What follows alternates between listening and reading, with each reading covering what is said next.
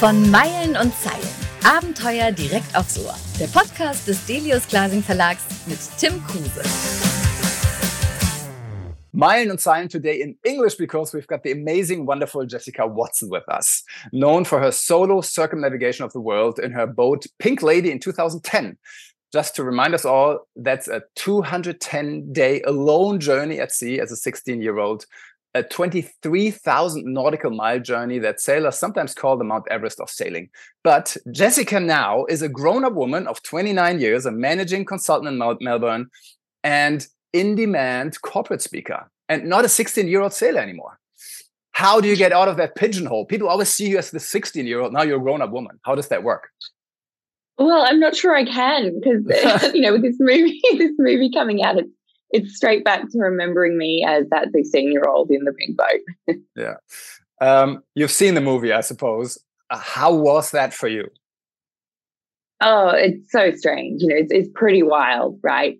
The the first time I saw it was without CGI and without finished sound, and even and it okay. was really emotional. It was it was a lot, um, and I have seen it a number of times since.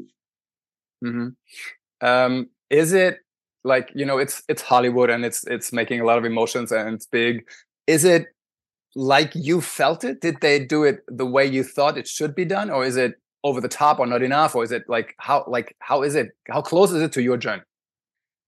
Pretty close. Um there, there are parts obviously where it's slightly fictionalized. For example i had a whole team of people who were really key supporters and, and made it possible but they for the sake of not being able to introduce so many different characters. They've sort of amalgamated um, all of these different people into one person who's, who's called Ben in the movie and is kind of this like mentor advisor character who's brilliant. I just love that relationship and that character.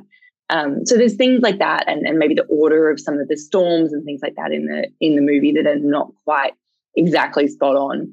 Uh, but I think it has captured something about the essence of solo sailing and the beauty of being mm-hmm. at sea and um, and maybe the kind of family dynamic and the like as well. So yeah, I think it's it's actually kind of unnerving sometimes when something jumps out at you and it's like, wow, that was that was true to how it felt. Mm-hmm, mm-hmm. Um, I mean, there's a storm coming up to you now, I guess, with a Netflix movie. I mean, what a dream is that, you know, to be in a Netflix movie and you're being played by Teagan Croft. How like how is she to you? Like how how's your relationship? It's so strange, right? I mean, it's lovely, um, but it's so strange. Um, and I just love, you know, her enthusiasm for what she's doing, and, and you know, as a young actress, the sort of journey she's going on, and I really, really respect what she does. Um, so it's been pretty cool to sort of see her do a bit of sailing and introduce her to that world. Um, but it, it is so odd. I, I think the nice thing is that she's brought something of herself to the character as well. Mm-hmm. So it's not it's me, but it's also kind of not me. Um, and I love that, that the director, that the Teagan, that every single one of the many, many hundreds of people involved have actually sort of brought something of themselves to this this story. So it's it's thankfully just not just me. How did they film it? I mean, you cannot like film in a storm. So they had this huge vessel of like 13,000 water tons or something, and then they filmed inside. Have you seen that thing? And how does it work technically? Yeah, yeah. The, I mean, there was this huge tank that, um, you know, I think they even dyed the water in it and things like that. Yeah. Um, that a lot of the shots were done in, and then there were all these different kind of fake boats. So they had a real one they used in the movie that was like an exact replica of, of Ella's Pink Lady, the original boat. But then there were all these kind of fake boats. You know, one that where they did the interior shots where it was sort of modular and bits would come out the sides. Like there was like another one that went, and stuff.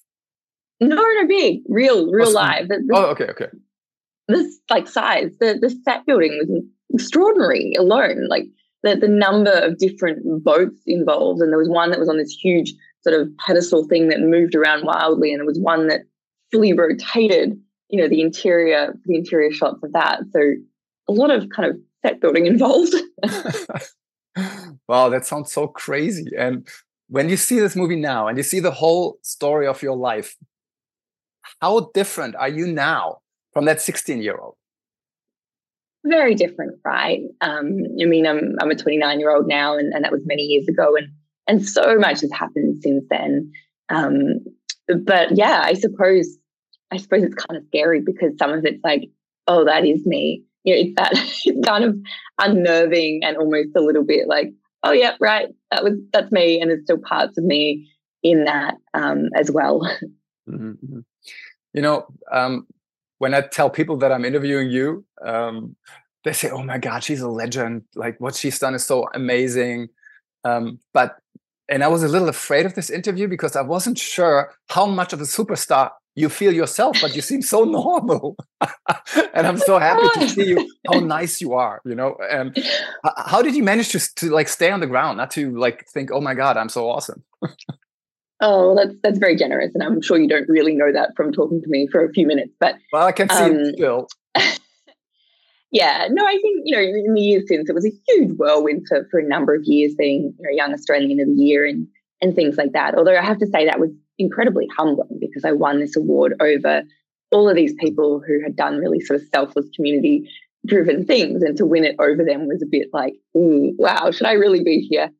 Um, but but I think it's also been a case of really purposefully going. I want to go back to study, and I want a career, and I want things that are normal, and I love that. And and even sailing for me now is actually, you know, I'm on a sort of a, a racy style boat that I'm probably got one of the least important jobs on board, and because I'm not a performance sailor, right? Uh, I'm not a I'm not a great racing sailor, and I just love that. I just absolutely love just being, you know, one of the the cogs in the wheel, and yeah, having this yeah. sort of slightly separate life that still absolutely revolves around sailing. Mm-hmm, mm-hmm. Now, parallel to the movie, uh, the book is coming out again, and it's coming out in German. So the whole German audience is really waiting for the book, I think. Um, it's called True Spirit. Solo mit Pink Lady mit 16 die Welt umrundet, which sounds very nice, which you probably don't understand. how did that process work? Like, how close did you work with the translator, and with the um, with the whole publisher and how was that process? Yeah it's really cool. I just love that the germans seem to love this story and love solo sailing. Totally. Um, yeah it's really it's really awesome. Um, yeah i mean the, the book was obviously written a lot of it during the voyage so it was very much in the moment and incredibly the publisher was almost sort of a, a sponsor a key supporter of the trip and, and it helped make it possible. So i love that a lot of it is really in the moment. It's, it's not kind of reflections many years on, although obviously there's this sort of a few reflections since then.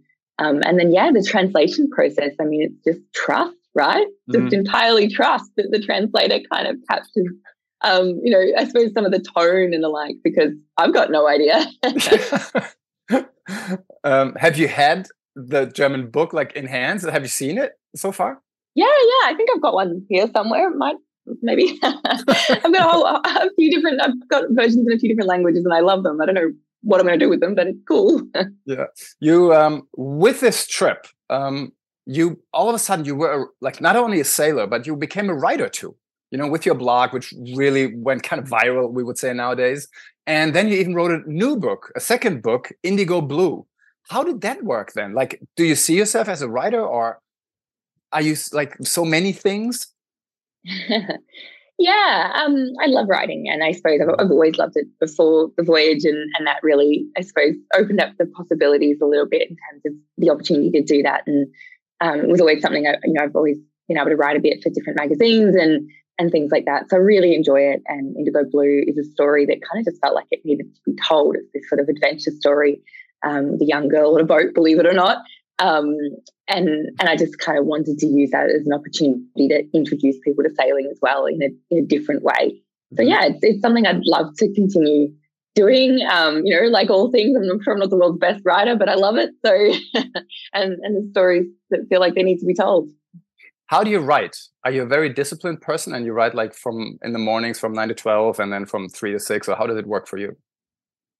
Not so much these days because it's sort of you know juggled in with a whole bunch of other things. But um, uh, yes, it's probably not very disciplined because it's around around other things. But it's just such a lovely escapism, right? I, I, did start writing again during some of those harsh lockdowns, and it's just the most wonderful way to escape to another mm. world. So yeah, recent years less less discipline and more just um, for fun.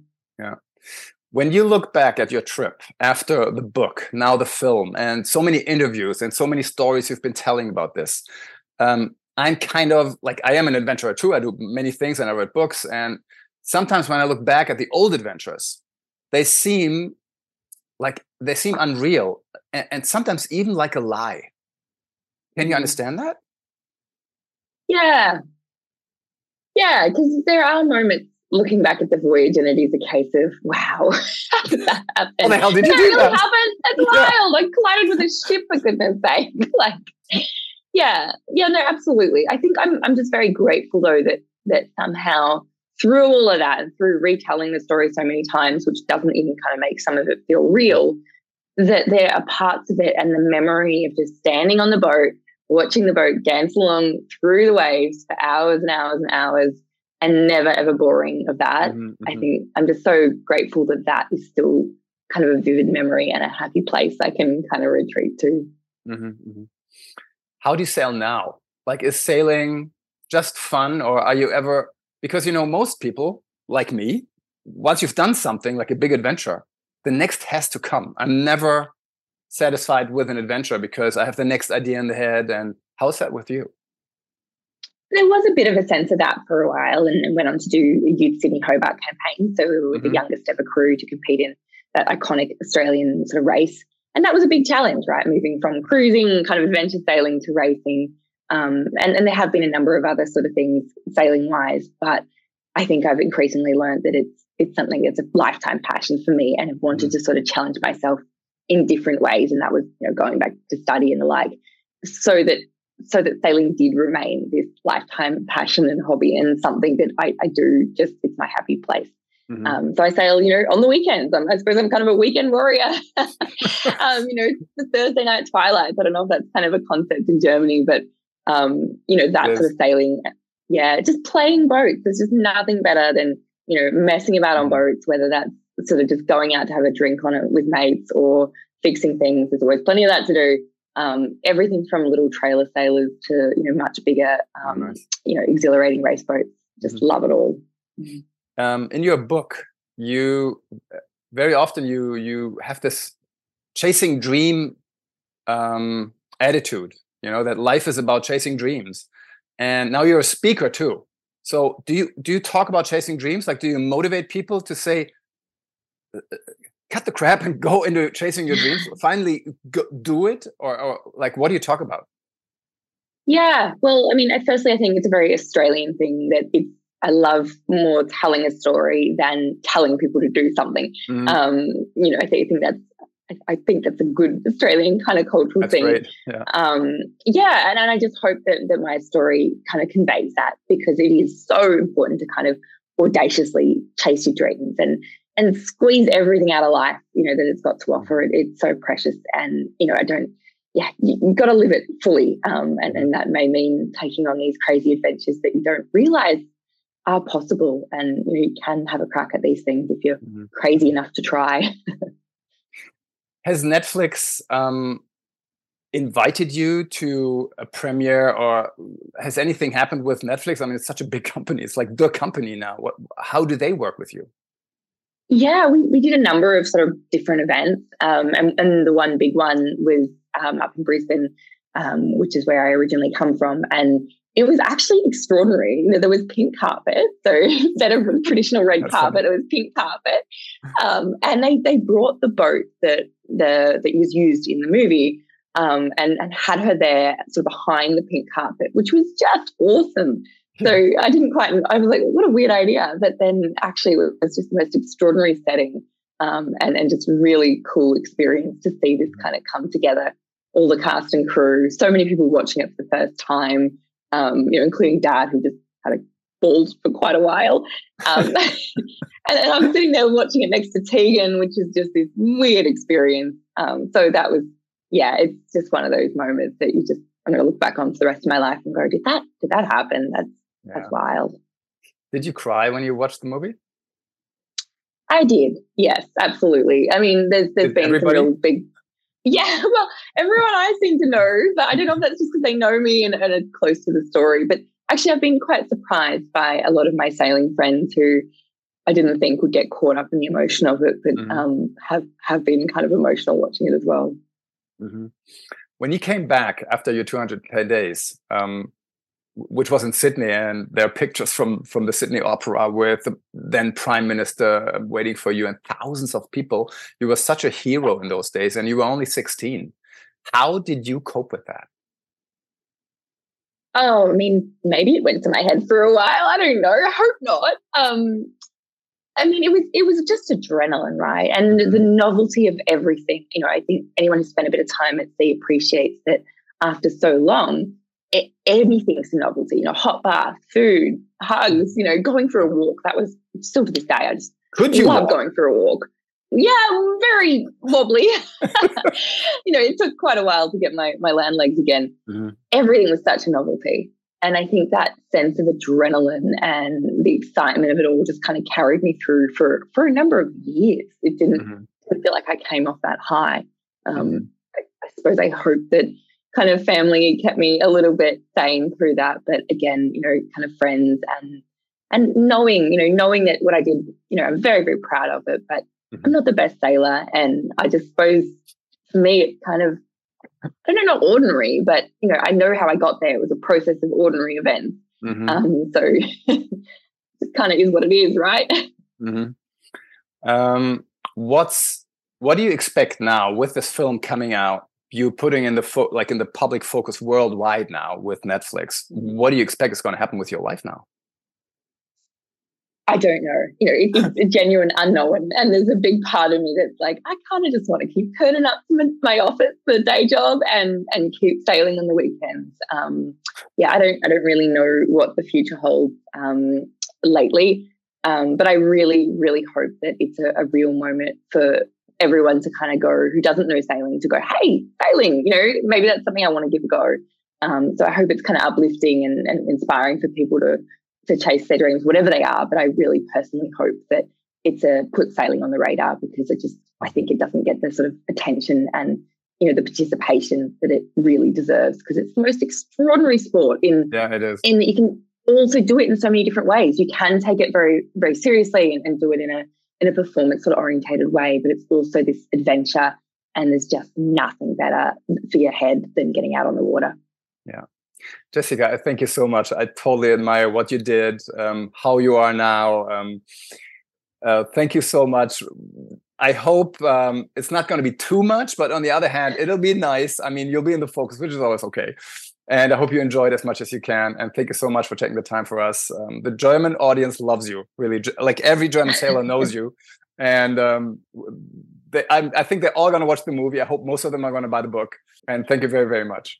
Thank you. Thank you very much. That's really cool to hear. Das war von Meilen und Zeilen. Alle zwei Wochen neu, immer freitags. Wenn es euch gefallen hat, abonniert uns, liked uns, empfehlt uns. Oder schreibt uns an podcast.delius-glasing.de. Nur bei uns gibt's echte Abenteuer direkt ins Ohr.